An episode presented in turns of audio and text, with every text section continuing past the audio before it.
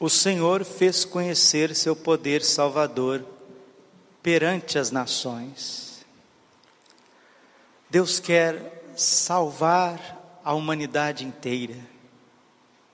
O que significa salvação? Salvação significa abrir-se ao desígnio divino em relação a cada um de nós. Deus não tem limites no seu amor misericordioso. Deus cria todas as coisas, o céu, a terra, o mar, a água, o fogo, as estrelas, as plantas, os animais, tudo ao nosso derredor grita a existência de Deus carinho de Deus, o cuidado de Deus para com o ser humano. E Deus, vindo mais ainda ao encontro de cada um de nós, Ele chama e reúne um povo, que é o povo judeu. Toda a antiga aliança, a lei e os profetas existem para que Deus possa se revelando, mostrando o seu rosto, a sua presença gradativamente no nosso meio. E quando é chegada a plenitude dos tempos, ninguém mais precisa ficar com elocubrações, ficar com pensamentos e ideias a respeito da divindade do ser absoluto. O próprio Deus se faz um ser humano. João 1,14 Verbum carum factum est.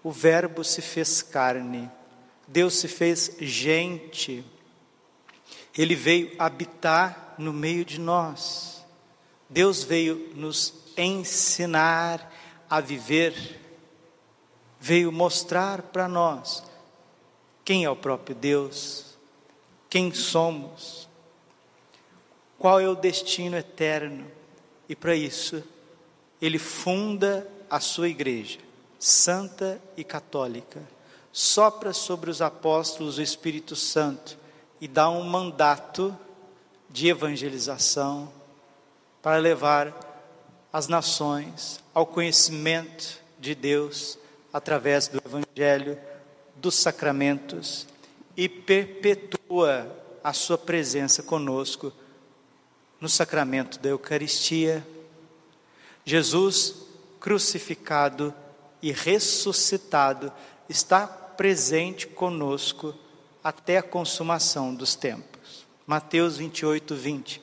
Eis que estarei convosco todos os dias até a consumação dos tempos.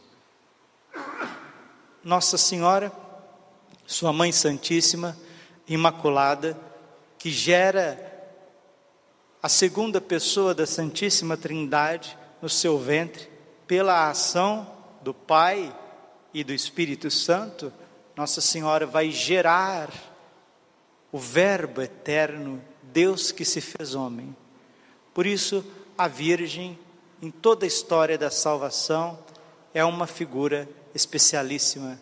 Ela é imaculada, preservada de toda a mancha do pecado e quando passa pela sua morte, porque a Virgem Maria, ela morreu, como está em Hebreus capítulo 9, versículo 27, está determinado que todo homem morra uma só vez, e logo em seguida venha o seu juízo.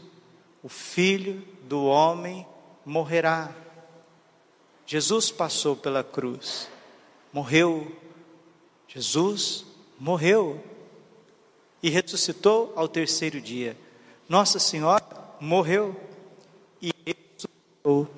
Deus ressuscitou sua mãe e levou a Virgem aos céus. Nossa Senhora está no céu com o seu corpo ressuscitado. Por isso que ela é mãe da igreja, rainha do céu e da terra e assiste está presente conosco nas lutas desta vida, desta terra. A igreja celeste A igreja triunfante é o que nós celebramos todos os santos. A igreja padecente, a igreja do purgatório, que celebramos no dia de finados, são os fiéis que ainda não estão na glória, estão passando por purificação no purgatório. E a igreja militante somos nós que estamos nesta vida. Nós que adentramos os anos, os séculos da história. A batalha que acontece no mundo, que acontece nas nações, é para que os homens se fechem ao amor de Deus, se fechem à luz do Evangelho. E para que isso não aconteça, a igreja precisa iluminar o mundo.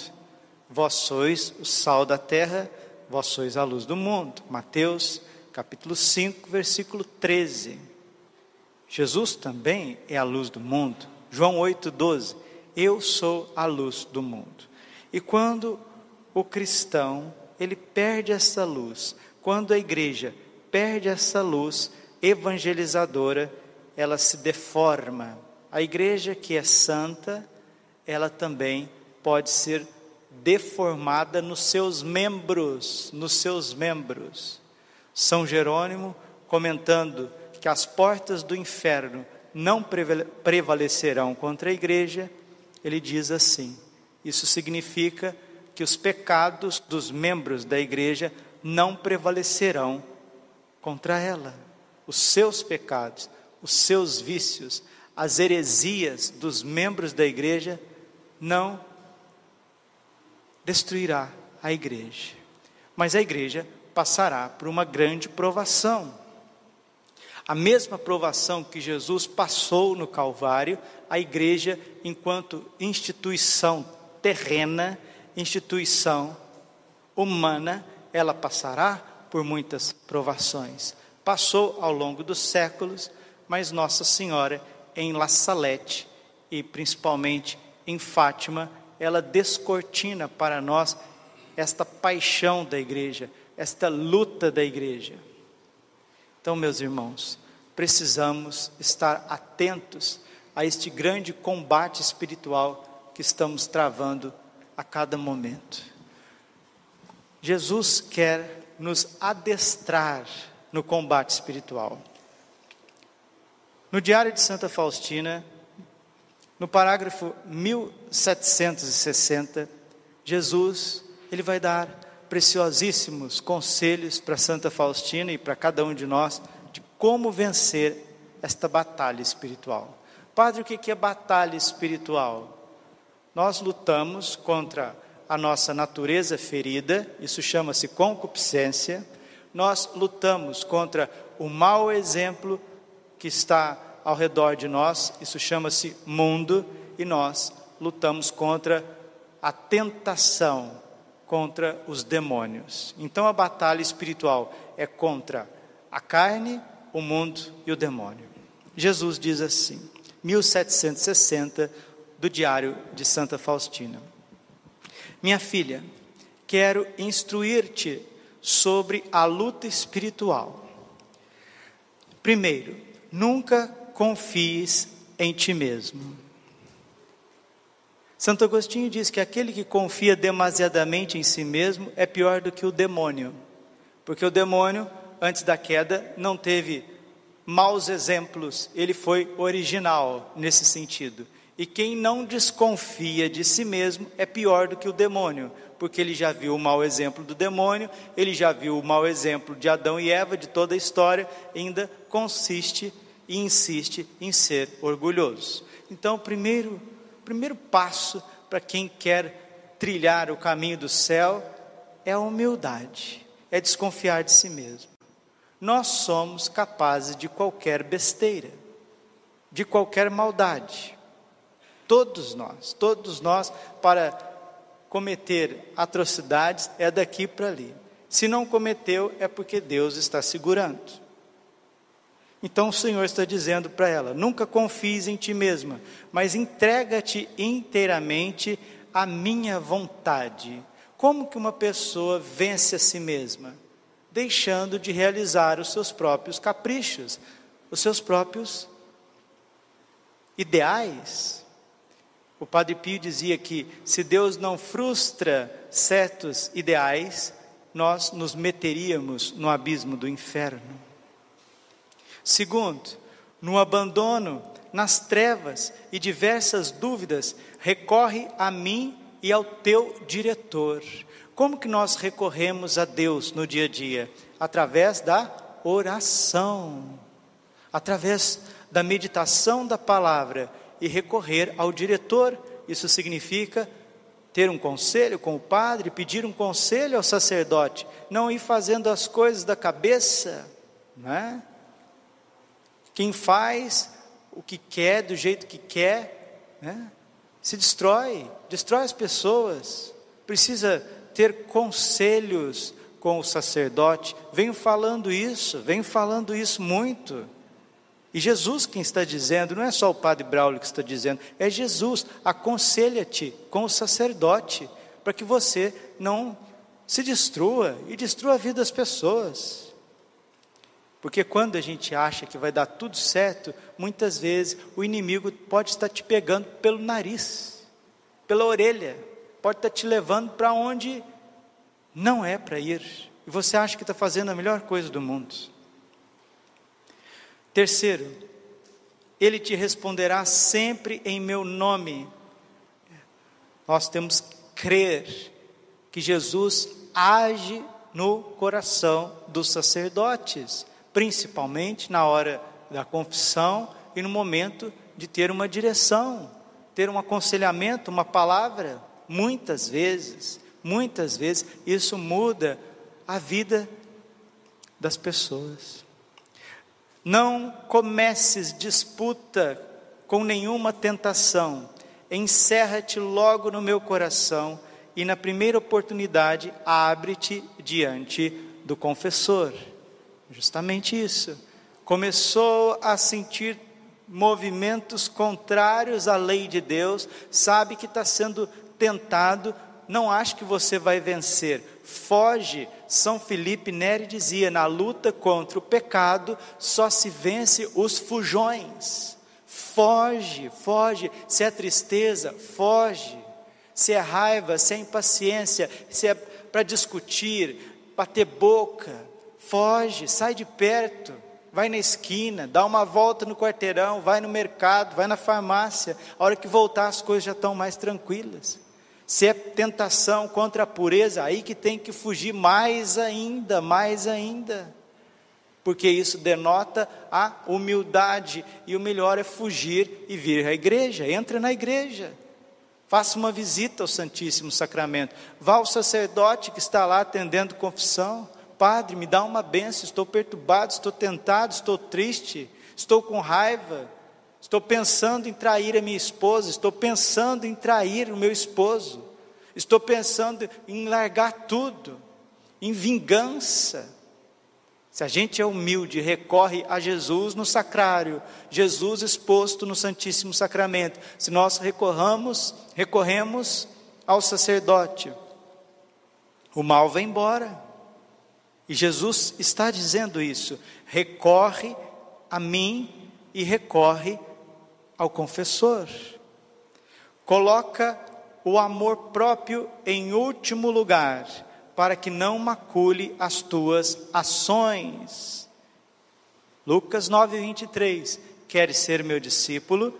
Renuncie a si mesmo. O maior inimigo da sua vida, meu filho e minha filha, é o teu ego. O teu ego, o teu desejo, os teus caprichos, teu amor próprio, a tua filáusia te destrói. Se não houvesse esse amor próprio, se não houvesse esse egoísmo dentro de nós, os infernos não teriam poder nenhum contra nós. Os demônios nos tentam a partir das nossas misérias, do nosso ego, do nosso eu grande, soberbo, arrogante, independente de Deus. Por isso que Jesus está dizendo para Santa Faustina: coloca o amor próprio em último lugar, para que não macules as tuas ações.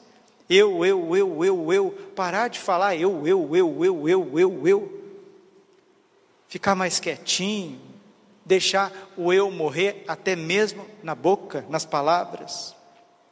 Continua o Senhor, com grande paciência, suporta a ti mesma, suporta a ti mesmo. Muitas vezes a gente tinha vontade de sair voando de nós mesmos, mas aonde você vai, você carrega as tuas misérias.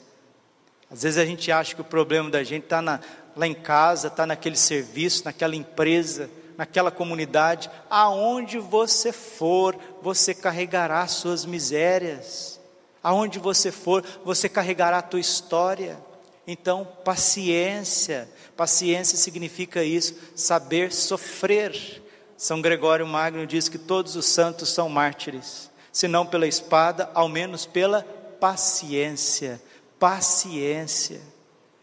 Se entrares para o serviço do Senhor, Eclesiástico, capítulo 2, versículo 1, prepara a tua alma para a provação. Paciência. Santa Teresa d'Ávila diz que a paciência tudo alcança. Paciência significa saber sofrer, sofrer com alegria, sofrer com esperança as demoras de Deus, saber esperar o tempo do próximo, porque se o próximo é miserável, muitas vezes nós somos muito mais. Com grande paciência, suporta-te a ti mesmo. Outro, não descuides das mortificações interiores, pensamentos principalmente, pensamentos de vaidade, pensamentos de autossuficiência, pensamentos de projetos, de sonhos que nós estamos certíssimos que serão bem realizados, mortificações interiores, principalmente a obediência, obediência a Deus, a obediência ao confessor, obediência no conselho do sacerdote, na palavra profética, isso significa mortificar a nós mesmos interiormente. E qual que é o instrumento interiormente? E qual que é o instrumento da mente? A língua. Mortificação, silêncio. Jesus disse a Santa Faustina que ele não se comunica com uma alma tagarela, tagarela, que está o tempo inteiro falando. E continua o Senhor, justifica sempre em ti o ponto de vista das superioras e do confessor.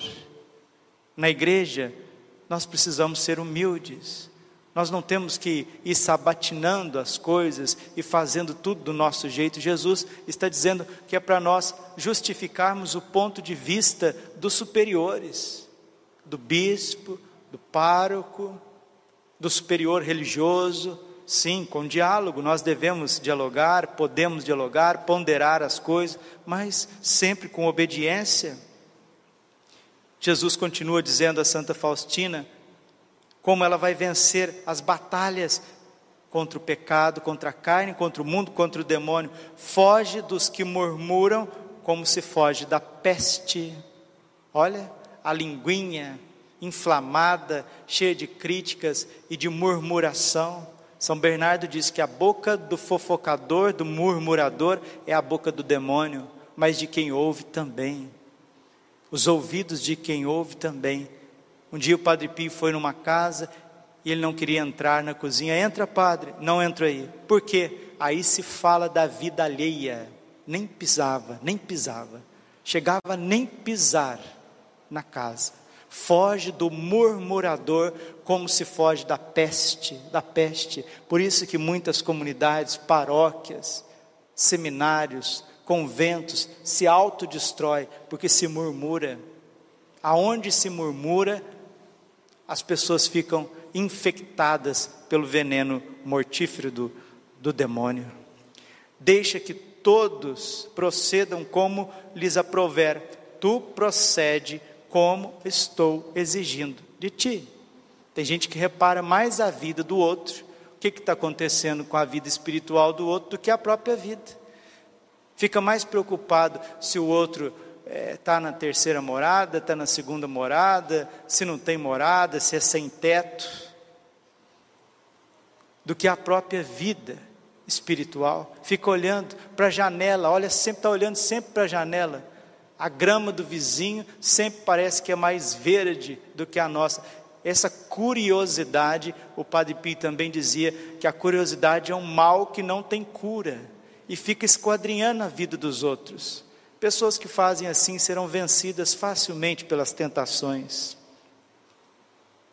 Deixe que os outros procedam do seu jeito.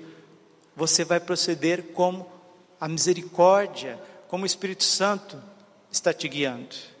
Observa a regra o mais fielmente possível. Isso mesmo. Sem disciplina, de São João Bosco, não há santidade. O padre Rodolfo Komerick, o padre Rodolfo Komerick está em processo de beatificação Diocese de São José dos Campos, ele dizia isso: a santidade consiste numa multidão de pequenas coisas. Jesus está falando para a gente ser fiel nas pequenas coisas, nas pequenas coisas. Observa a regra o mais fiel possível. Tendo experimentado de sabores, pensa o que poderias fazer de bom para a pessoa que te fez sofrer. Evita a dissipação. Duas coisas importantes. Jesus, se tem alguém que está te fazendo sofrer, está te trazendo tristeza, problemas, dor de cabeça, Jesus está dizendo que não é para você ir lá fazer o bem para ela, porque talvez você não vai ter essa força, mas para pensar no bem que você poderia fazer. Só do fato de você pensar no bem, isso já vai fazendo com que o mal saia do teu coração. Evita a dissipação, evita o WhatsApp, evita o Twitter, evita o Instagram, o Facebook, o Netflix, as conversas desnecessárias, evita a dissipação. Cala-te quando te repreendem. Tem gente que não pode ser corrigido nem com humildade, com caridade. Às vezes a correção é com caridade, com humildade, mas não pode, a pessoa não pode ser contradita, ela sempre tem que se justificar. Sempre, mais, mais, não, é porque não, então, cala-te, cala-te, amém. Sim, senhor, sim, senhora, obrigado. Como que falta humildade prática na vida dos cristãos, principalmente daqueles que estão à frente das coisas de igreja principalmente de nós, nós, quero e o povo que está servindo à frente da igreja. Não peças a opinião de todos, mas do teu diretor. Diante dele, ser sincero e sempre e simples como uma criança. Tem gente que fala a vida aos quatro ventos, mas nunca observa e obedece à confissão, à voz do sacerdote. Olha, Jesus já falou do sacerdote três vezes, nesse parágrafo, três vezes. Porque não existe redenção, não existe progresso na vida espiritual sem a presença dos sacerdotes, dos padres, não tem, não tem. E Jesus coloca todos nós nesse caminho de confiança. Não desanimes com a ingratidão. Quando você se doar, doar, doar, e não for reconhecido, não desanimes, porque o céu está vendo o teu esforço, o céu está olhando as tuas lutas, tua busca. Deus é fiel, Ele recompensa, Ele é misericordioso, por isso não desanimes com ingratidão. Não investigues curiosamente os caminhos pelos quais te conduzo. Ah, é um dia de cada vez. Mateus capítulo 6, versículo 34. A cada dia basta o seu cuidado. Tem gente que quer controlar o desígnio divino, ah, que quer ter controle e quer ter segurança. Olha, filho, filha, se você quer segurança no segmento de Jesus, vá embora, porque não existe segurança. Você nunca irá seguir Jesus Cristo de Nazaré com segurança porque as raposas têm as suas tocas, as aves têm os seus ninhos, o filho do homem não tem onde recostar a sua cabeça. Quem segue Jesus Cristo de Nazaré é guiado pela divina providência. São Francisco de Assis dizia isso.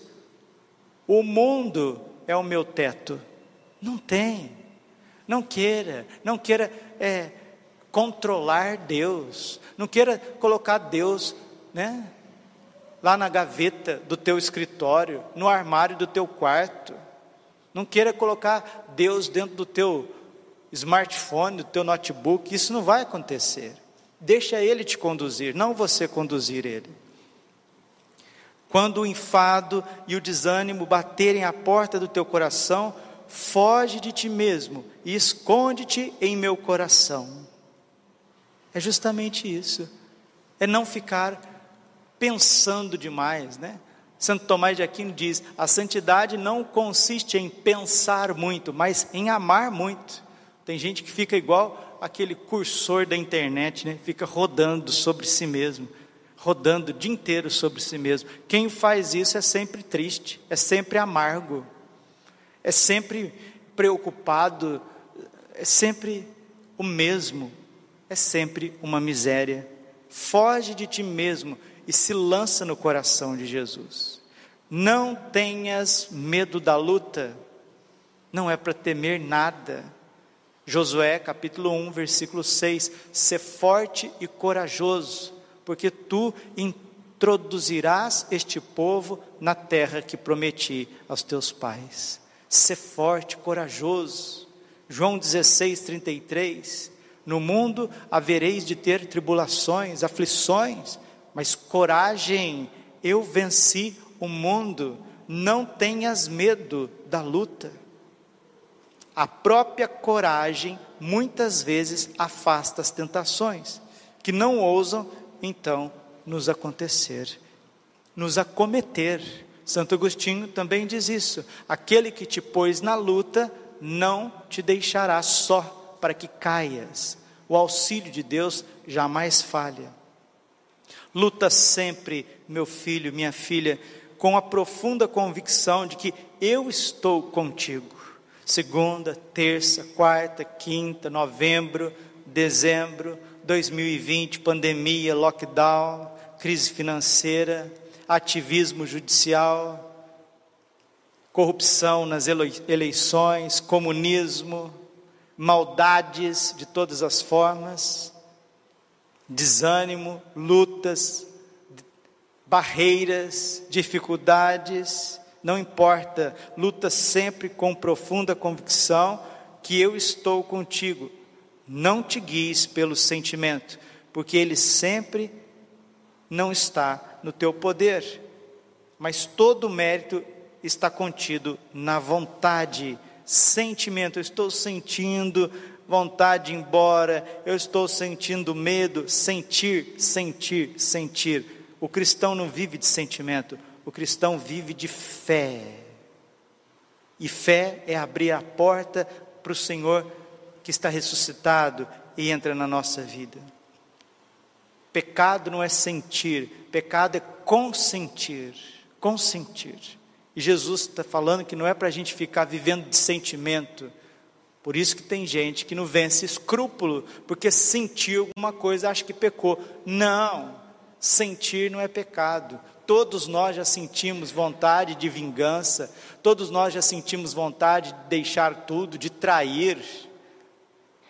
Sentimos desejos contrários à nossa pureza, todos nós, todos nós. Sentir não é pecado, pecado é consentir. Jesus está dizendo para Santa Faustina e para nós: se a gente quiser vencer as lutas, a batalha espiritual, a luta contra a concupiscência, contra o mundo e contra o demônio, que não é para ficar vivendo com esses sentimentos absurdos e dando vazão a isso. Nas mínimas coisas, ser sempre dependente das superioras, ou seja, Jesus sempre coloca a gente no caminho de obediência, não te iludindo com a perspectiva de paz e de consolos mas prepara-te antes para grandes lutas. Fica sabendo que estás atualmente em cena e que a terra e o céu todo olham para ti. Luta como um cavaleiro para que eu possa te recompensar.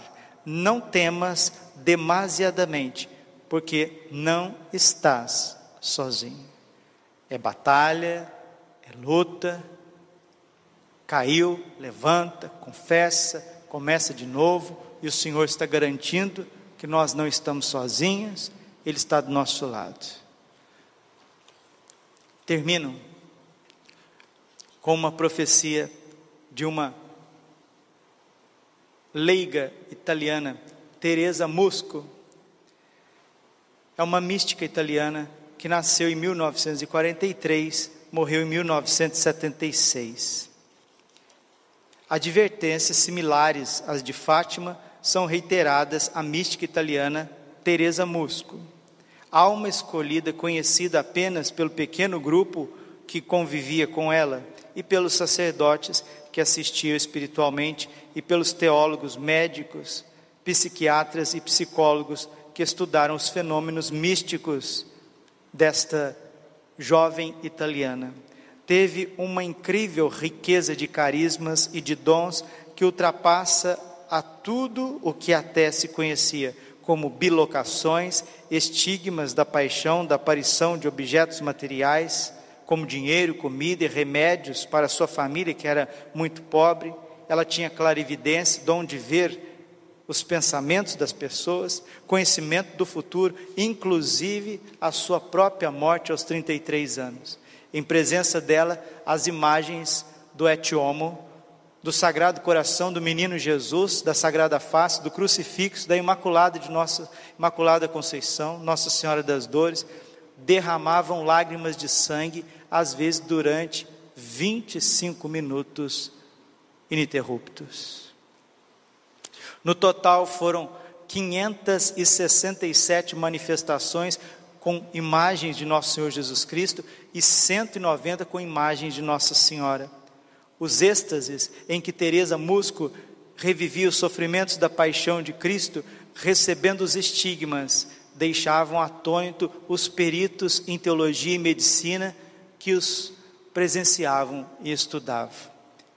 Desde os quatro anos foi agraciada com aparições de Nossa Senhora, que ajudava nos afazeres domésticos e ensinava-lhe as coisas e também lhe fazia companhia.